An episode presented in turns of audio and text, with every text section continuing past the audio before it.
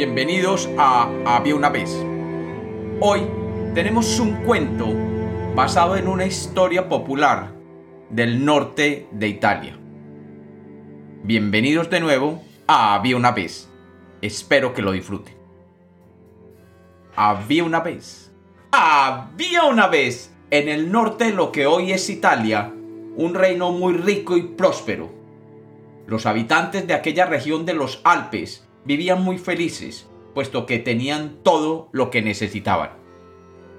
Todos, excepto uno, el hijo del rey. Este príncipe, que todo lo tenía, acogía dentro de sí un deseo inalcanzable. Quería ir a la luna. Un día, este príncipe que le gustaba salir de cacería se perdió en el bosque y sin poder regresar a su castillo, se acostó en un prado lleno de una flor roja llamada rododendro. Durante la noche soñó que había una bella princesa que se encontraba rodeada de flores blancas y que él, galantemente, le regalaba un manejo de rododendros. Cuando se despertó, el príncipe sintió la necesidad de recoger estos rododendros, formando un hermoso ramillete de flores rojas. De pronto, oyó algunas voces que provenían de lo más alto de las montañas. Así que decidido, comenzó a caminar hacia la cima de aquel pico, y pasando las más altas nubes, encontró que allí, en lo alto de aquella montaña, había dos hombres, muy blancos y viejos. Estos se disculparon con el joven príncipe y le dijeron que eran habitantes de la luna, y que se encontraban allí por error. El joven príncipe se emocionó mucho al oír la procedencia de aquellos hombres, y les dijo que su mayor anhelo en la vida era viajar a la luna. Los dos viejos, todavía penados por haber sido descubiertos allí, en la Tierra, decidieron llevar a aquel muchacho a la luna. Cuando llegó a la luna, el joven vio que todo allí era blanco. Las montañas eran blancas, los prados blancos, las flores blancas y los lagos y los ríos blancos. Todavía con su ramo de flores rojas en la mano, le pidió a sus acompañantes que lo llevaran a la presencia del rey de la luna. El rey era un anciano con una larga barba gris y se encontraba acompañado de su hija. E inmediatamente el príncipe la reconoció como aquella princesa que había visto en su sueño. Y como había soñado, le regaló a la joven su manojo de flores rojas, que la joven aceptó gustosa, ya que nunca, nunca había visto nada de otro color que no fuera el blanco. Debido a su gesto galante, el joven fue invitado a quedarse en la luna. Y él, gustoso, se quedó allí, en el palacio, mientras cortejaba a la bella princesa Blanca de la Luna. Con el tiempo, el príncipe empezó a notar que su vista, que no estaba acostumbrada a la intensa luz plateada de la luna, comenzaba a fallarle, y temeroso de quedar ciego, se sintió en la obligación de volver a la tierra. Pero, enamorado como estaba de su princesa lunar, le pidió al rey que le permitiera viajar con su hija a la tierra.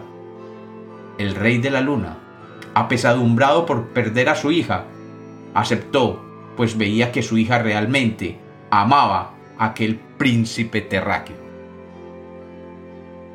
El príncipe trajo finalmente a su hermosa prometida y se la presentó a su padre el rey, y ésta fue acogida en aquel reino con mucho placer.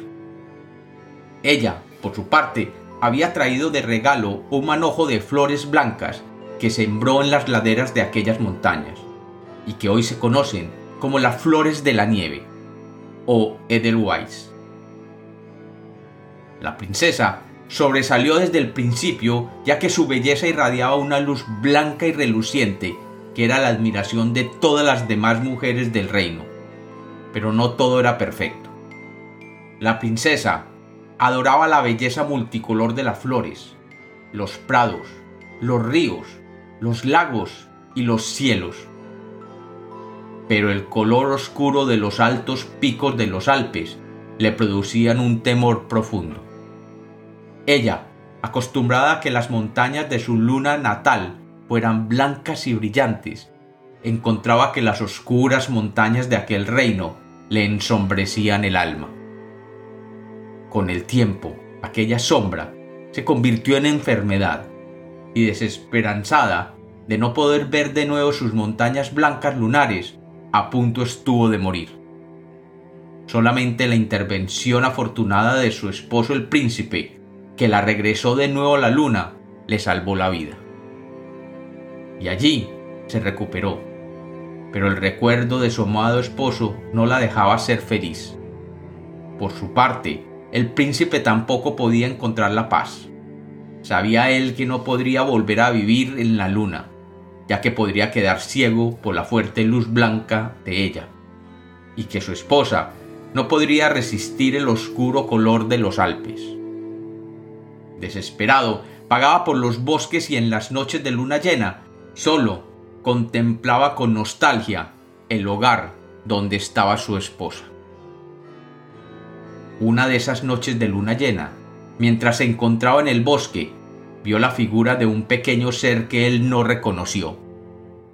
Aquel ser era un gnomo, el rey de los albanos, que había llegado a aquel bosque liderando a su pueblo de gnomos, que habían sido expulsados de sus tierras en el norte y que estaban buscando un lugar donde todos pudieran vivir tranquilamente.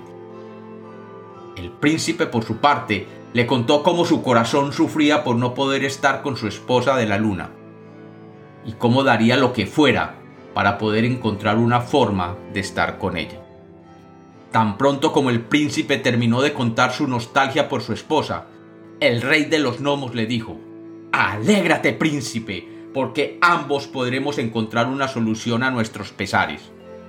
Te propongo el siguiente trato.